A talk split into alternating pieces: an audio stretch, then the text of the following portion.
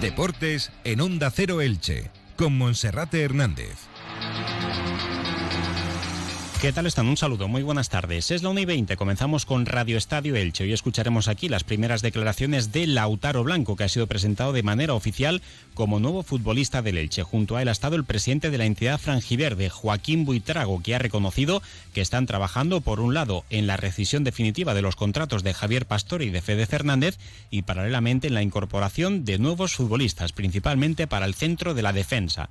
El equipo licitando a las órdenes de Pablo Machín trabajó esta mañana en el Martínez Valero, con solamente 15 minutos de acceso para los medios de comunicación locales. En esa sesión de entrenamiento se ha podido ver cómo Lautaro Blanco está al margen del grupo, junto con Johnny Álamo, John Chetauya totalmente descartado, mínimo entre 6 y 8 semanas de baja por culpa de una fractura en el peroné de su pierna derecha, mientras que Enzo Rocco, Diego González y Tete Morente podrían disponer de algunos minutos en el día de mañana. Sin embargo, todavía no está plenamente confirmado. Mientras tanto, se ha producido ya el sorteo de los octavos de final de la European Cup. El club balonmano Elche tendrá un rival serbio, a priori mucho más complicado que el adversario islandés al que se enfrentó este pasado fin de semana. Y también les hablaremos de la San Silvestre Internacional Crevillentina, que se va a volver a celebrar en la localidad alfombrera el día 31 de diciembre con cerca de 2.000 participantes. Entra en la nueva era de las energías renovables y del autoconsumo con la mayor garantía. En Electrofret ofrecemos un servicio integral llave en mano para la instalación de tus paneles solares, el estudio de viabilidad, asesoramiento, legalización y tramitación de las subvenciones vigentes.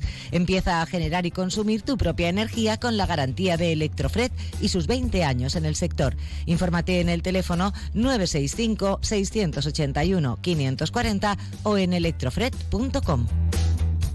Esta mañana ha sido presentado de manera oficial el que ya se puede considerar como primer refuerzo de Elche para el mercado de invierno. Su nombre ya es conocido, tanto en la identidad como también en la forma de jugar. Lautaro Blanco, futbolista que viene para reforzar la banda izquierda, posición natural, la de lateral zurdo, aunque también puede actuar como central izquierdo o incluso como carrilero, para adaptarse así al sistema de juego que tiene el técnico soriano Pablo Machín. Lautaro Blanco, que fue contratado este pasado verano, procedente de Rosario Central. El acuerdo incluía sucesión hasta final de año para disputar el torneo clausura con el conjunto argentino, con Rosario eh, Central, y en esta ocasión Lautaro Blanco ya se encuentra en Elche, aprovechando el parón del Mundial de Qatar 2022 y suma ya tres semanas de trabajo a las órdenes de Pablo Machín. Un Lautaro Blanco que ha reconocido que necesita un periodo de adaptación como cualquier otro futbolista que llega de otro país, en este caso de la Liga Argentina, pero que se siente preparado para ayudar a este equipo a mejorar y a salir de la situación de descenso por la que atraviesa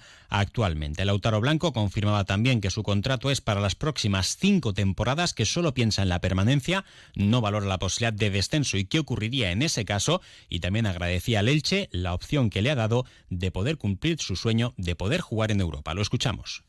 Eh, bueno, en principio son por cinco temporadas y bueno, la verdad es que llegué, el club me, parece, me pareció muy lindo, la verdad, muy cómodo me recibieron de la mejor manera, toda la gente que, trabaja, todos los compañeros.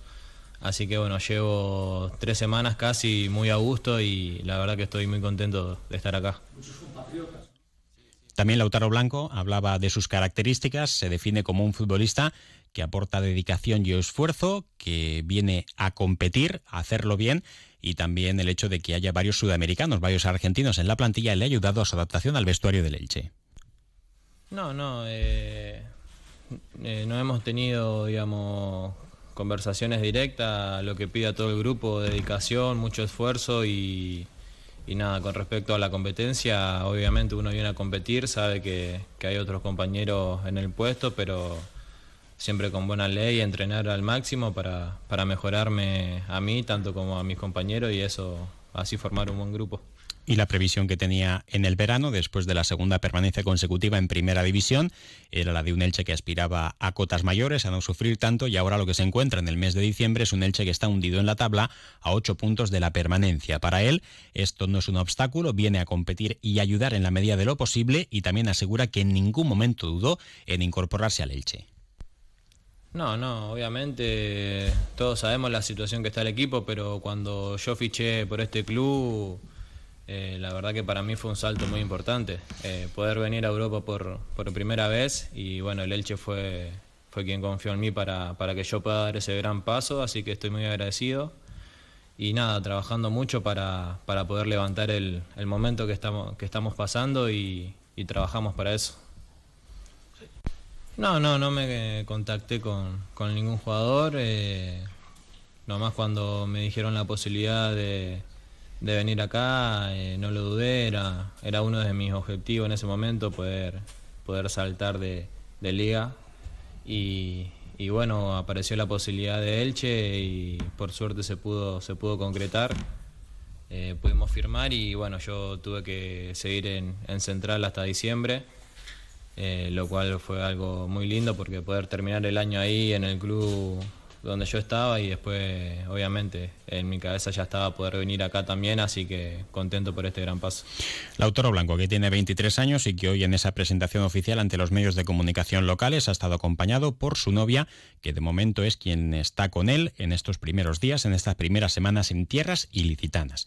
Junto a Lautaro Blanco estaba el presidente del Elche, Joaquín Buitrago, que ha dicho de él que es un futbolista al que le ven mucho futuro, es una apuesta de futuro del equipo, que su fichaje por el Elche causó bastante revuelo en el entorno de la Liga de Argentina y también concretamente en Rosario Central, es una apuesta de futuro, le ven mucho recorrido y ahora el Elche tiene a los que dicen en Argentina que son los dos futbolistas que van a acaparar la banda izquierda de la futura selección argentina, Fede Fernández y Lautaro Blanco. A Joaquín Buitrago también le preguntamos por el mercado después de la lesión de John Chetauya, mínimo entre 6 y 8 semanas, como avanzábamos ayer, por culpa de una fractura sin desplazamiento en el peroné de su pierna derecha, es una nueva baja para el eje de la zaga de los cinco centrales.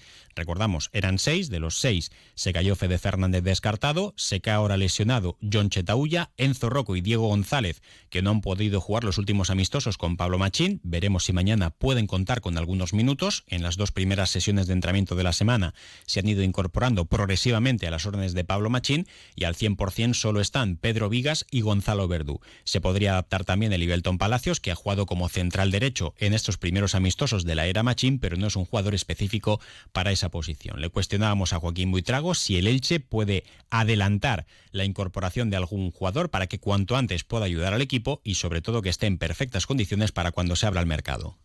Bueno, estamos eh, por parte de la, de la dirección deportiva, secretaría técnica, pues está, se está valorando distintas posibilidades y bueno, se está trabajando. No te puedo, no te puedo concretar nada, puesto que, que como siempre he dicho, hasta que, hasta que un jugador no, no tiene firma el contrato, no, no, no podemos decir que, que, forma parte de nuestro club.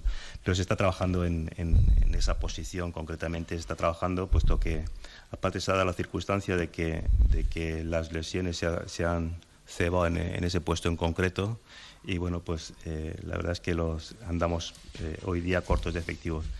Pero bueno, eh, sí que me consta que se están, se están llevando a cabo distintas conversaciones y negociaciones y, esperamos, esperemos que más pronto que tarde pues eh, se puedan incorporar eh, eh, algún, algún jugador en esa posición.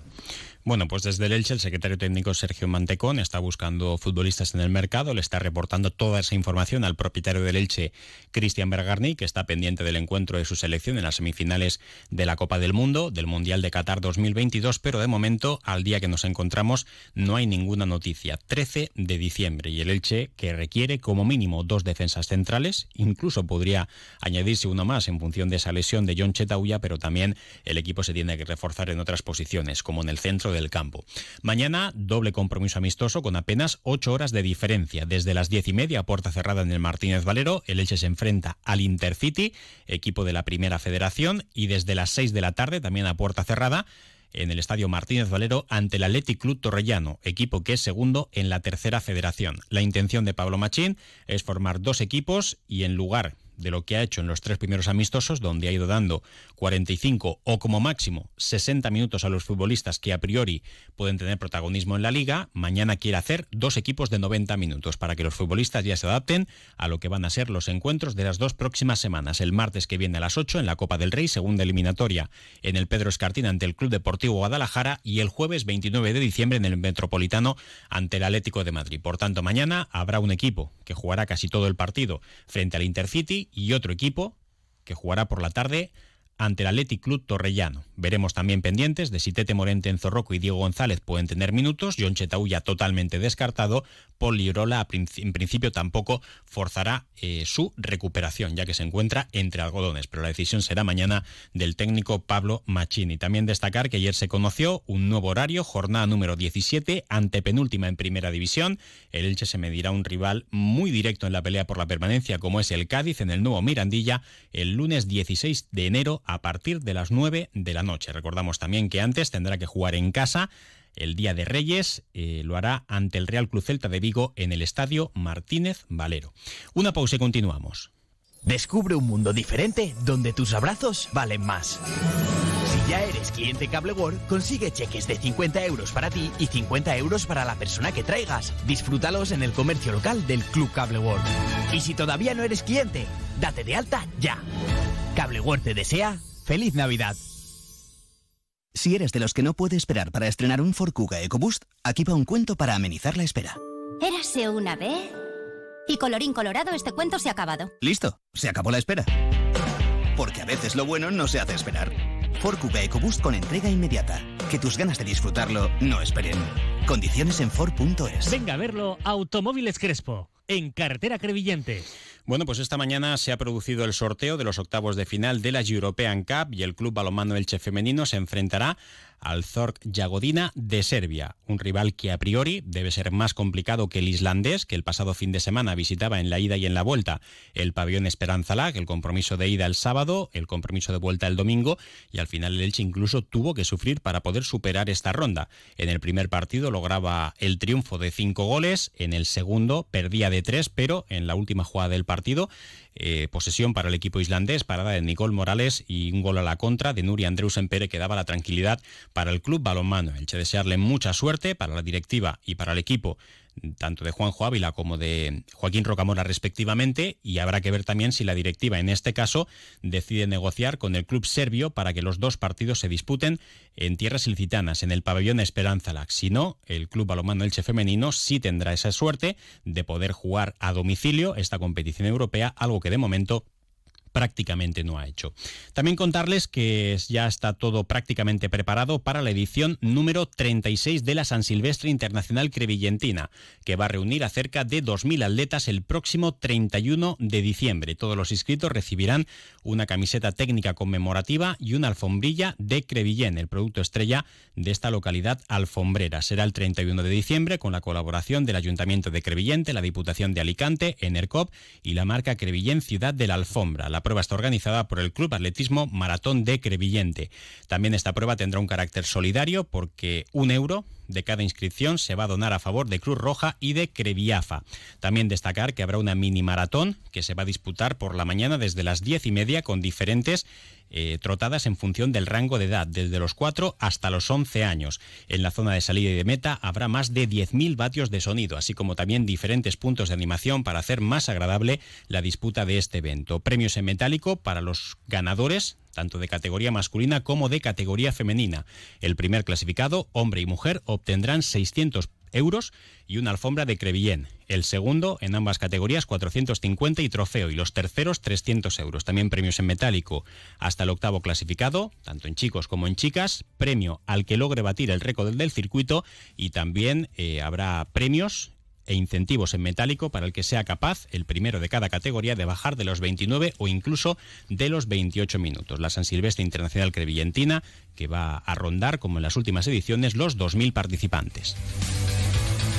Lo dejamos aquí, no queda tiempo para más. Momento ahora para la información local y comarcal que cada día llega con nuestro compañero David Alberola. Recordarles también que el sábado a las tres y media de la tarde se vuelve a celebrar el trofeo de Navidad de la Unión Ciclista Ilicitana. Por ejemplo, Ariadna Ródenas, que estaba con nosotros ayer, confirmaba su presencia. También el campeón de España de pista, el noveldense Julio Alberto Amores, formará parte en esa línea de salida. También los ex profesionales, además de Julio Alberto Amores, también estarán José Carlos Núñez, el ilicitano, y el albaterense Mario Vox. Y sin duda va a ser un gran espectáculo espectáculo lúdico deportivo. Sábado a las tres y media la salida desde la avenida de Jubalcoy frente a Ciclos Boyer. Lo dejamos aquí ahora. Información local y comarcal con David Alberola. Un saludo.